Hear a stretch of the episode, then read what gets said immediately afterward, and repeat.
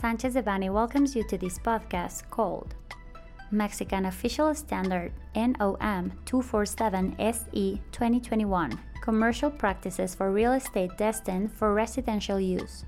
We remind you that this material is only informative and cannot be considered legal advice. For more information, please contact our lawyers directly.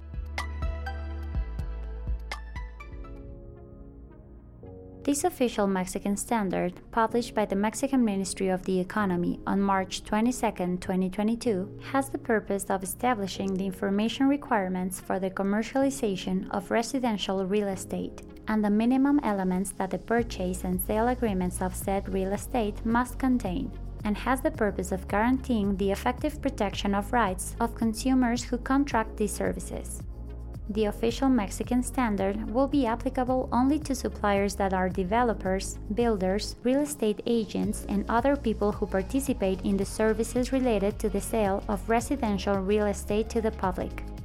The official Mexican standard proposes informational standards for the suppliers in the following areas 1. Channels for handling complaints and requests.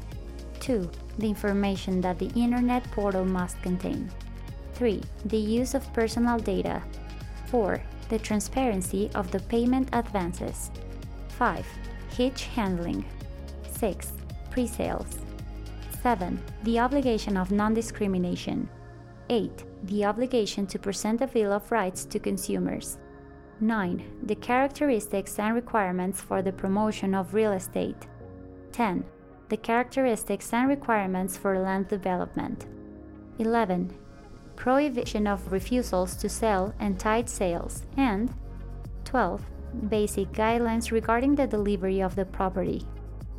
It also establishes that the information and advertising of the supplier must be in Spanish and in understandable and legible terms, making available to the consumer all the information related to the supplier, their contact details, licenses and permits, as well as the characteristics of the property, available payment methods, and the information that allows the consumer to exercise their rights, including without limitation those that allow them to express their complaints and suggestions. In addition to the transparency obligation regarding the property and its characteristics, the official Mexican standard establishes the information requirements on payment options, credits, and renegotiations, as well as everything related to notify and informing about available services, transportation access, the urban environment, and the requirements for the real estate deed. Finally, it establishes the guidelines for the following adhesion agreements used by suppliers, as well as the clauses that they must contain and guarantees. 1. Promissory sales and purchase agreement of residential real estate.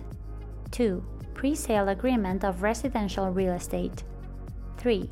Purchase agreement of land. And 4. Brokerage for the acquisition of residential real estate.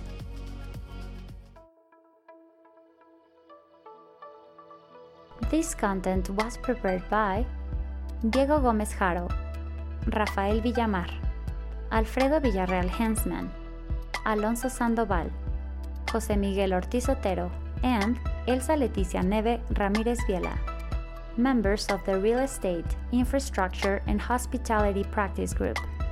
For any questions or comments on this material, please contact us directly or visit our website, sanchezdevanny.com.